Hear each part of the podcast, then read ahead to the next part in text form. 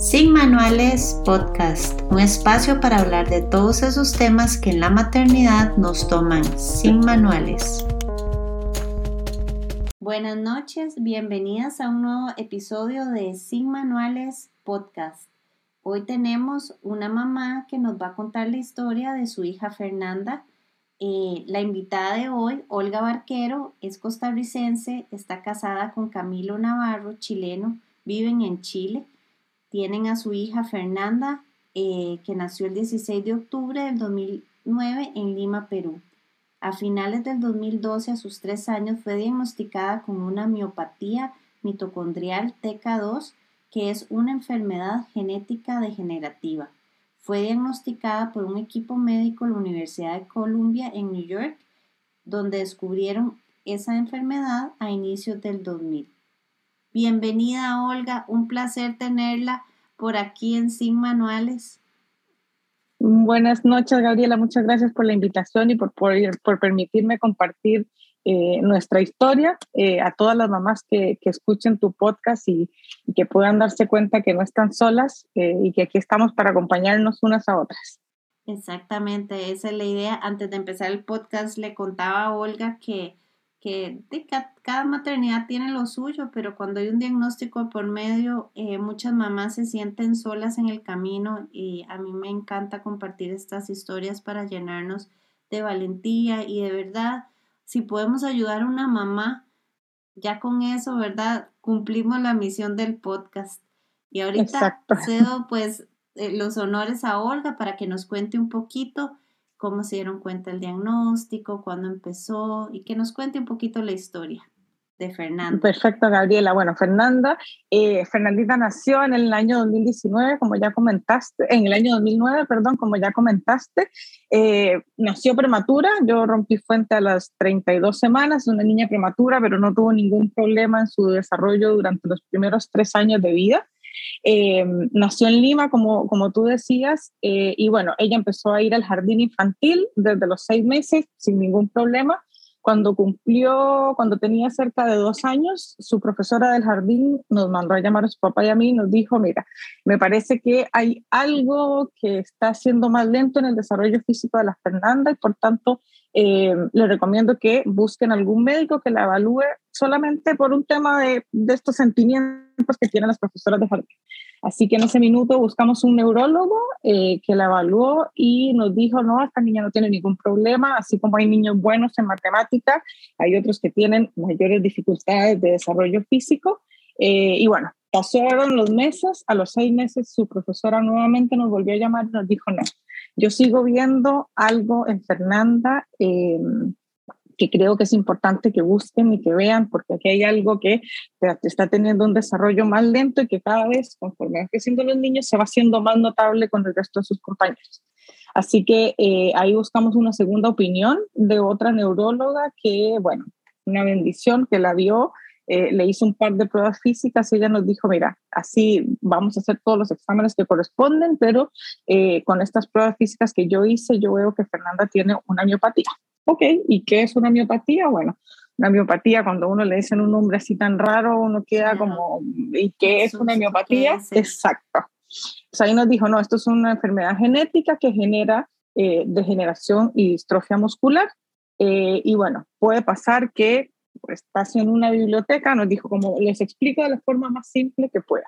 Existe una biblioteca y de todos los libros de la biblioteca, la miopatía es el libro de la biblioteca.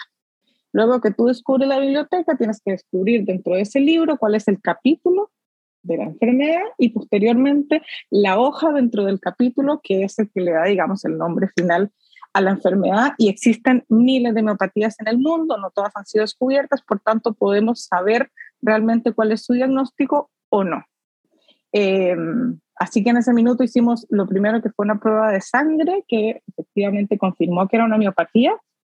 Eh, luego de eso nos recomendaron hacer una biopsia muscular que se la hicimos en Lima y, eh, cuyos, cuyos exámenes fueron mandados a Estados Unidos para poder hacer la muestra y ahí el doctor nos dio el resultado de que era una miopatía mitocondrial, por tanto ahí digamos ya teníamos el libro de la biblioteca y el capítulo del libro, eh, y bueno, nos recomendó eh, que por los síntomas que él veía en Fernanda en ese minuto, eh, que básicamente era que Fernanda no podía subir escaleras, no saltaba, no podía correr y tenía dificultad para levantarse desde el piso.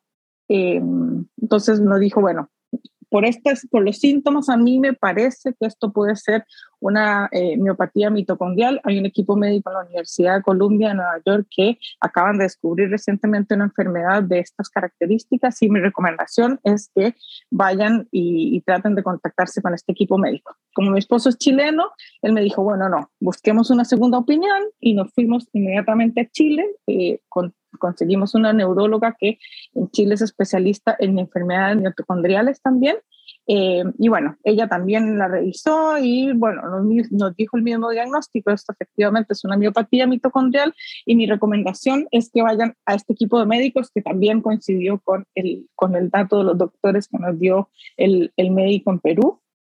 Así que nos pusimos en contacto con este equipo de médicos eh, y nos pidieron una prueba de ADN, así que nos enviaron un kit especial a Perú que nos costó un mundo poder ingresarlo a Perú porque no habían permisos sanitarios para poder ingresarlo, pero bueno, eh, esas cosas que a uno le toca en la vida, que sea uno la persona, eh, pudimos hacer todos los contactos y todos los trámites eh, y bueno, tomamos las pruebas de ADN junto con Fernanda, las devolvimos al equipo en la Universidad de Columbia y nos dijeron toma más o menos tres meses el resultado del examen y a las dos, tres semanas recibimos un correo electrónico del equipo médico donde nos dicen, tenemos el resultado, eh, efectivamente Fernanda está diagnosticada, su diagnóstico es una miopatía mitocondrial TK2, eh, lo cual por una parte a uno le alegra porque los médicos nos habían dicho, puede que nunca sepan realmente qué es lo que ella tiene y bueno, en, tiempo récord, digo yo.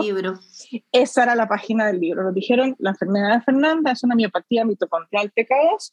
Les adjuntamos todos los estudios médicos con los que descubrimos la enfermedad hace, a inicios del 2000. Eh, y si tienen posibilidades económicas, agarren un avión y vengan a Nueva York a verlos. Eh, abrimos el documento que venía junto al correo y esa cuestión se queda como un documento médico en inglés en donde no entendíamos absolutamente nada de lo que decía el estudio, excepto dos años murió de neumonía, tres años murió de tal cosa, tantos años murió. Ninguno de los niños con los que descubrieron la enfermedad sobrevivió más de cuatro o cinco años.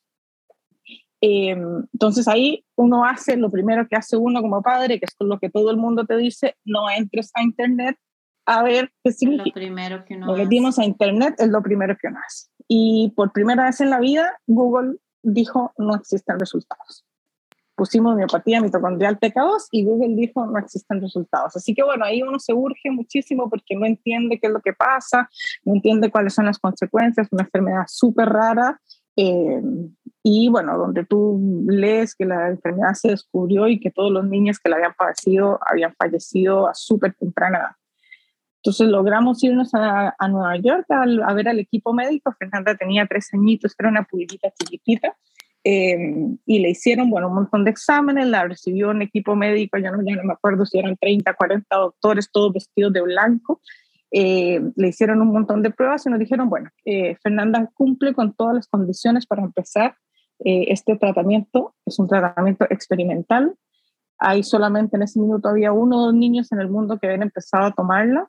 No sabemos cuáles son las consecuencias y los efectos secundarios de este medicamento, pero es lo único que existe en este minuto para paliar la enfermedad. Y bueno, si ustedes están de acuerdo, podemos ingresar a Fernanda a, este medicamento, eh, porque eh, la degeneración que genera esta enfermedad cuando es diagnosticada cortada es súper, súper agresiva y súper violenta. Los niños, eh, muchos de los niños que actualmente están diagnosticados están en silla de ruedas, están con respirador artificial, no pueden alimentarse por sí mismos, eh, porque finalmente la enfermedad lo que hace es eh, degeneración muscular y hasta que uno no, no, se enfrenta a este tipo de situaciones no se da cuenta que el cuerpo humano está formado de músculos, no solamente los que uno ve cuando hace ejercicio, sino que el pulmón, el corazón, los ojos, todos, todos los órganos del cuerpo son músculos. Eh, y bueno, parte de esta degeneración muscular afecta principalmente, aparte de todos los músculos, al músculo pulmonar, que es el más débil de los músculos. Eh, y bueno, muchos niños eh, creemos, digamos, y por lo que nos han comentado los doctores, que muchos niños a temprana edad mueren de pulmonía porque no logran un diagnóstico a tiempo. Y bueno, al no tener un diagnóstico, la, la, causa de muerte es, son problemas respiratorios. Eh, y bueno, gracias a Dios nosotros con Fernanda pudimos empezar a tratar a sus tres años, ya tiene nueve años de estar tomando este medicamento. Eh, y como te digo, bueno, ahí Fernanda como que fue, digamos, la degeneración más grande que tuvo fue ella a los tres años, que tuvo una gripe, estuvo muy mal, y de ahí en adelante, gracias a Dios, con el medicamento ha venido evolucionando súper positivamente. Y como te digo, eh, ahora Fernanda hace una vida prácticamente normal, pero el diagnóstico cuando nos lo dieron fue esperanza de vida 3, 4 años, no más que eso.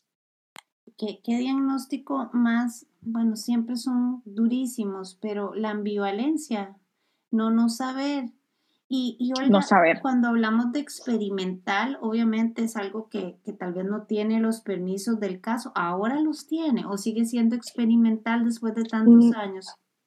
Sí, mira, lamentablemente todavía no los tiene. Hace eh, tres años entramos eh, un laboratorio gringo compró la patente del medicamento eh, y bueno, empezamos con todo el proceso, y digo empezamos porque tenemos la bendición de ser parte de las 35 familias del mundo que en este minuto están dentro de este estudio, eh, el trial le llaman ellos al estudio, que es el estudio que empezó a hacerse para que el medicamento sea aprobado por la FDA y por lo tanto pueda empezar a ser eh, vendido, porque sabemos que hay un montón de, familias más que están sufriendo lo mismo que nosotros y que desafortunadamente no han logrado tener acceso al medicamento. Eh, pero bueno, ya en este minuto estamos en las últimas fases ante la FDA. Fernanda ya tiene tres años, cumplió ahora en agosto eh, de estar en este estudio junto con 35 eh, pacientes más, como te decía. Eh, y bueno, esperamos que a finales del próximo año, o no, mentira, a inicios del próximo año ya pueda ser aprobado por la FDA y por tanto pueda, pueda empezar a ser comercializado para que más familias puedan acceder a, este medicamento experimental que sigue siendo experimental, ya iba a dejar de ser experimental, pero que hasta hoy es experimental. Sigue siendo, pero con excelentes resultados. Y los sí, la verdad que no podemos decir otra cosa. Los 35 niños igual están están súper bien.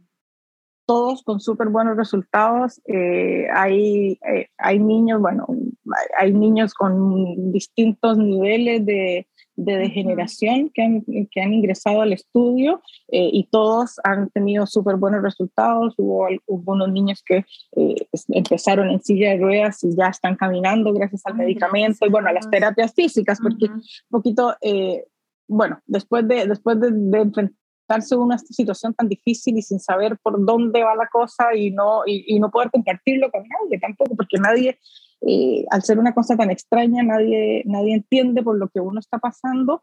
Eh, hemos logrado hacer un chat le llamamos la familia TK2, que es un WhatsApp en donde hemos ido sumándonos a muchas otras familias eh, alrededor del mundo. Tenemos, gente, tenemos en este chat familias de Brasil, en Costa Rica, como te decía, hay cuatro niños diagnosticados, tenemos gente en Estados Unidos, en España, en, un montón de países del mundo. Y bueno, ahí uno encontró también un apoyo, decir, oye, a mí me pasó lo mismo, yo pasé por la misma eh, desesperación, mi hija está sintiendo esto, alguno de ustedes lo, lo, ha vivido, sus hijos también lo tienen o lo experimentan. Eh, y bueno, celebramos ahora eh, un poquito gracias a esta familia, a, a este grupo de familias y, y, a un trabajo que han venido haciendo desde distintas fundaciones, sobre todo en Estados Unidos. Ahí tenemos una familia que es la más activa, eh, lograron eh, junto con el laboratorio celebrar por primera vez el Día Mundial del TK2 el 13 de diciembre pasado. Así que empezamos con una campaña en redes sociales tratando de visibilizar si finalmente eh, al ser una enfermedad tan rara, lo único que las familias que estamos con, este, con, con, esta enfermedad o, o, conviviendo con niños con esta enfermedad es visibilizarla para que puedan las personas que tengan esta misma enfermedad poder, un poder tener un diagnóstico, a tiempo. Eh, exacto. Mm. ¿Y hay alguna similitud con la, con la ELA, la esclerosis múltiple, que también es degenerativa? Degenerativa. de la misma familia?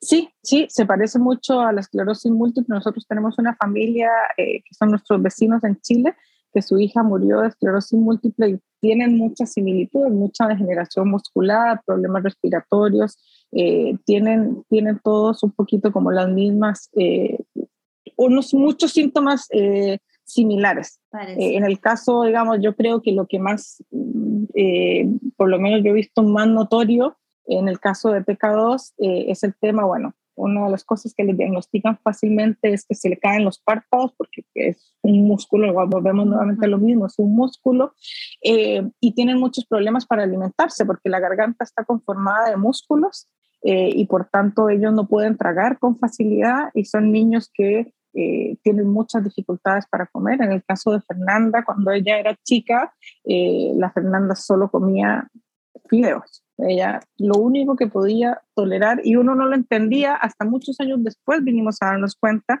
eh, que no era ni por maña, ni era por ninguna otra cosa, simplemente era el alimento que ella podía tragar en ese minuto.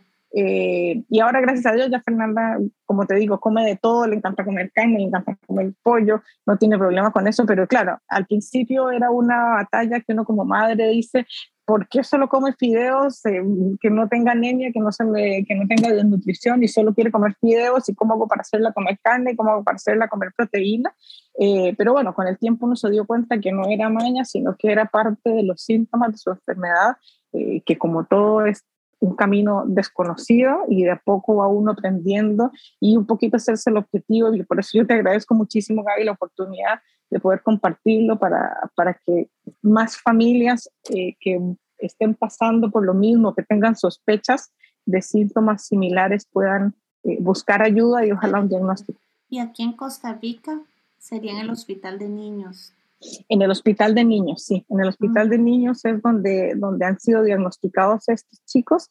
Eh, actualmente, bueno, nosotros conocimos justamente el 13 de septiembre a otra familia eh, que tiene a su niña con el mismo diagnóstico, una niña de nueve años, eh, y, y, me decía que pudieron comprar el medicamento en España pero desafortunadamente tienen en este minuto el medicamento en la aduana paralizado porque el Ministerio de Salud no les quiere dar los permisos. Entonces, también ahí es una lucha que al ser un medicamento experimental es difícil poder lograr el ingreso a los países. Eh, nosotros tuvimos, yo digo, por algo nos tocó a nosotros con Fernanda esta enfermedad, porque cuando, nos, eh, cuando empezamos con el tratamiento de Fernanda, había que mandarlo a hacer a China y eh, llevarlo, bueno, en ese minuto vivíamos en Perú, hacerle llegar hasta Perú y luego a Chile.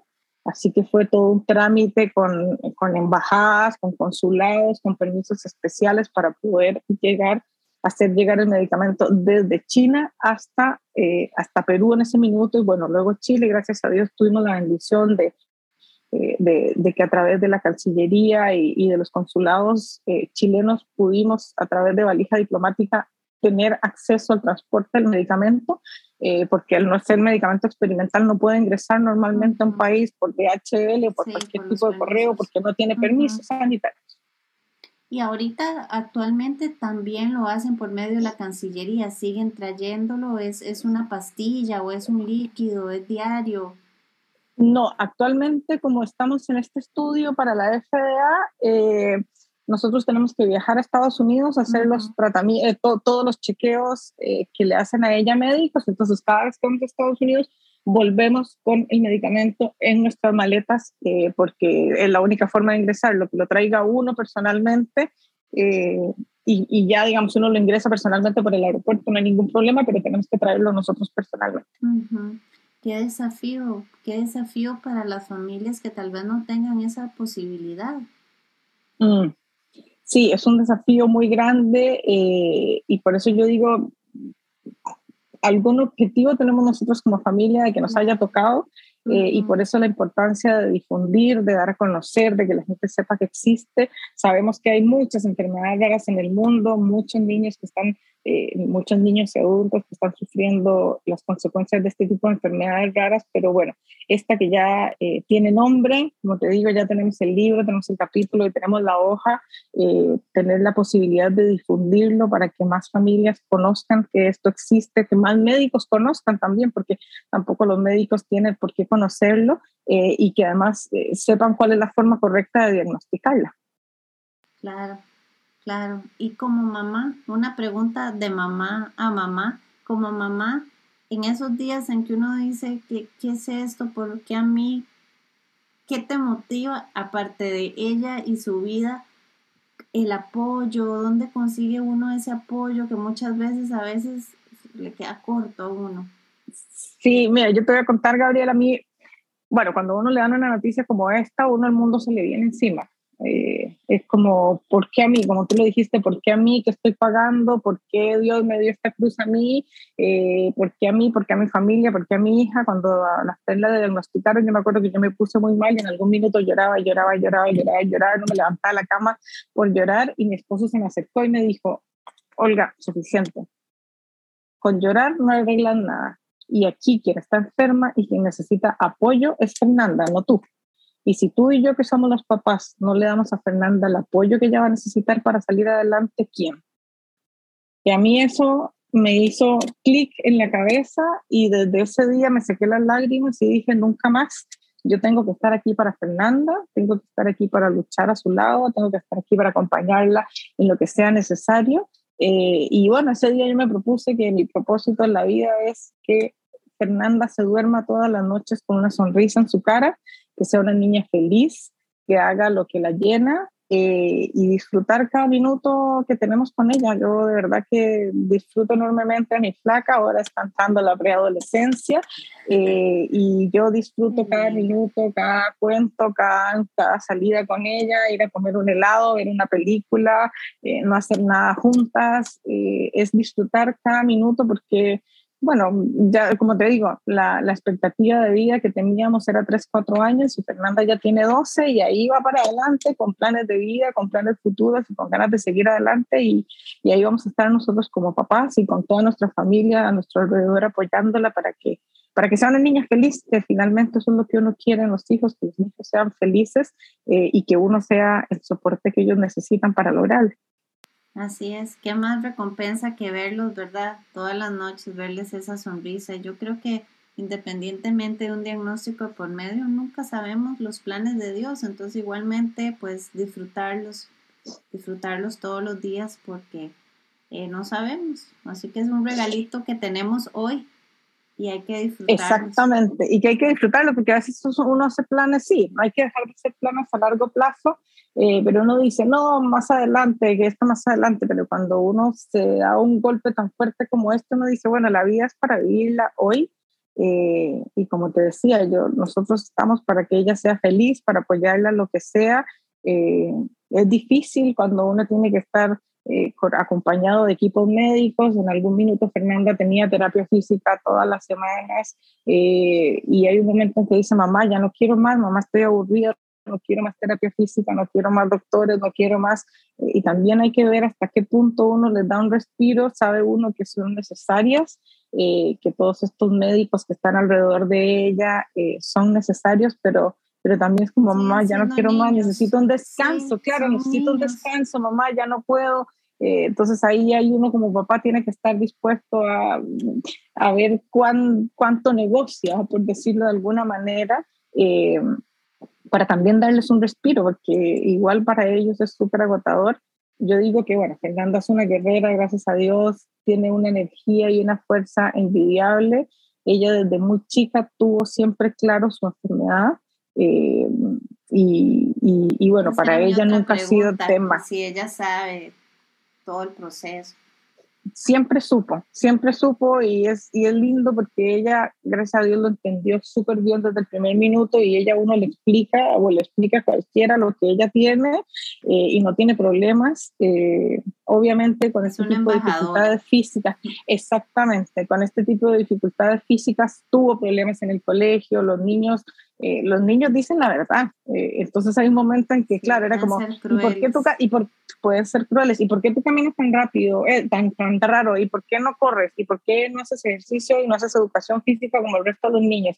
¿Y por qué te caes tanto? ¿Y por qué no puedes subir escaleras? Y, y todas esas cosas, si los niños no tienen las herramientas para sobrellevarlo, la pueden pasar muy mal. El tema del bullying es una realidad y, y bueno, yo en eso doy, doy gracias porque verdad que Fernanda desde el principio ella siempre supo lo que tenía, sabe explicarlo perfectamente, sabe cuáles son sus limitaciones.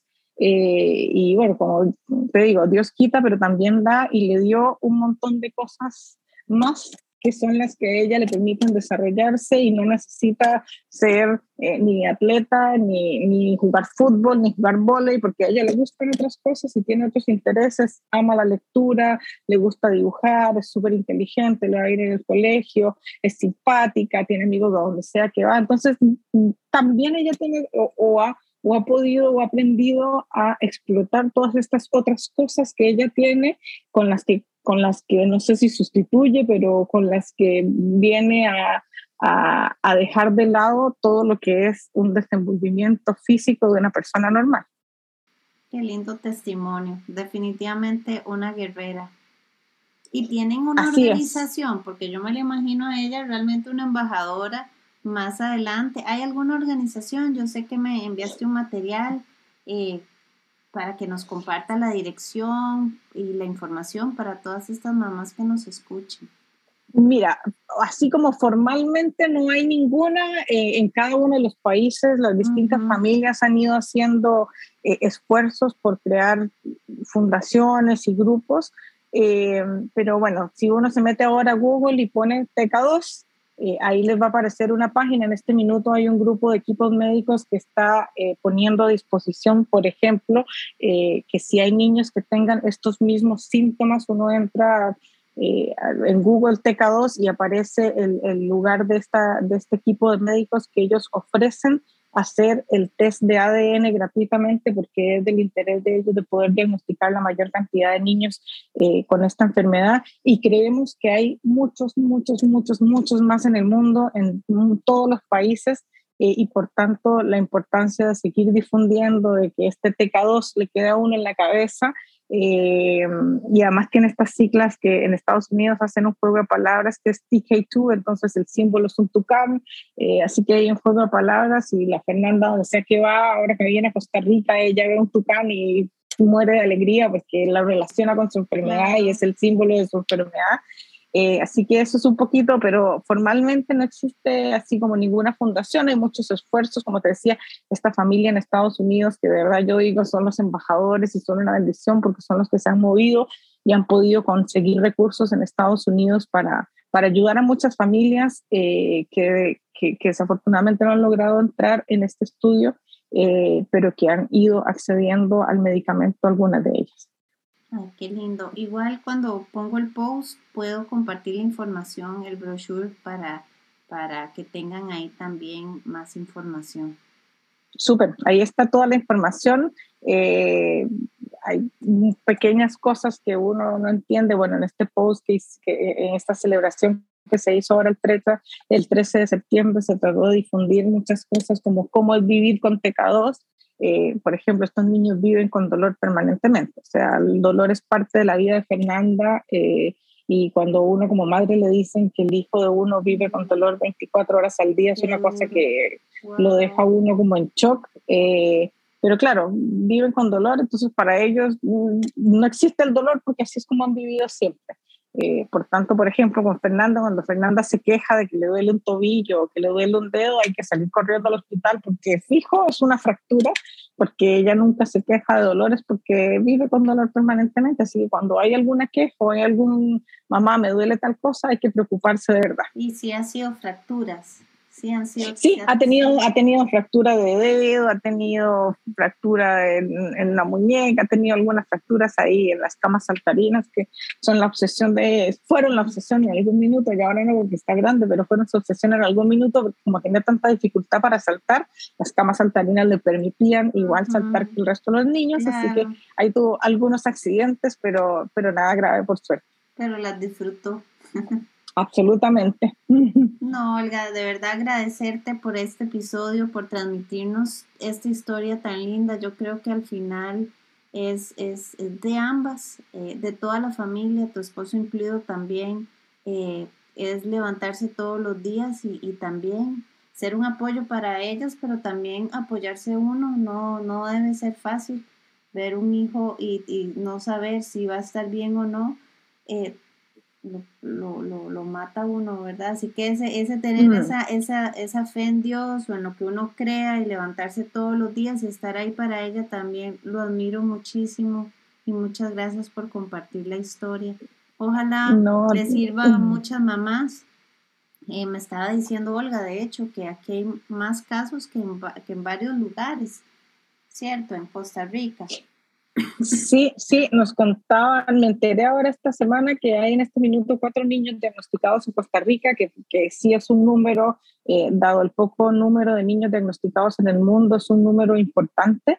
Eh, por tanto, bueno, de nuevo agradecerte la posibilidad, Gaby, de que ojalá este podcast pueda ser escuchado por muchas familias eh, y, y, que donde escuchen esta dificultad física, párpados caídos, dificultad para respirar, eh, bueno, haya una alerta y puedan tal vez pensar que este podría ser el diagnóstico.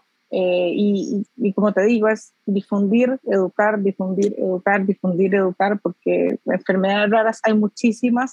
Eh, y bueno, esta es una de ellas y, y, no todas las familias tienen la bendición de lograr un diagnóstico a tiempo, como lo tuvimos nosotros. Y, bueno, ese es un poquito el objetivo, dar a conocer y, además que las familias sepan que no están solas. Eh, muchos hemos pasado por esto y de verdad que cuando uno logra conversar con otra familia que ha pasado lo mismo que uno, es súper rico darse apoyo, es súper rico decir, mira, yo también pasé por lo mismo, hacer catarsis, exactamente.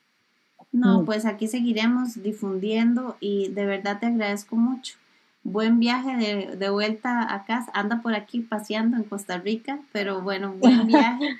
y por aquí estaremos difundiendo la, la, historia tan, tan linda de Fernanda, esa guerrera. Y nos, nos vemos pronto. Y a todas Muchas gracias, Gabriela. Eh, espero que, que si saben de alguien que le podría ser útil, recomienden el episodio. De verdad que para nosotros una mamá, una mamá que logre eh, sentirse apoyada, que consiga la información que anda buscando, ya para nosotros lo vale todo. Un placer, Olga, de verdad que sí. Muchas gracias, Gabriela, por la oportunidad y, y un abrazo a todas. Y como tú dices, somos mamás guerreras que estamos luchando por la felicidad de nuestros hijos y no estamos solos. Así es. Un abrazo a todas y nos escuchamos en el próximo episodio de Sin Manuales.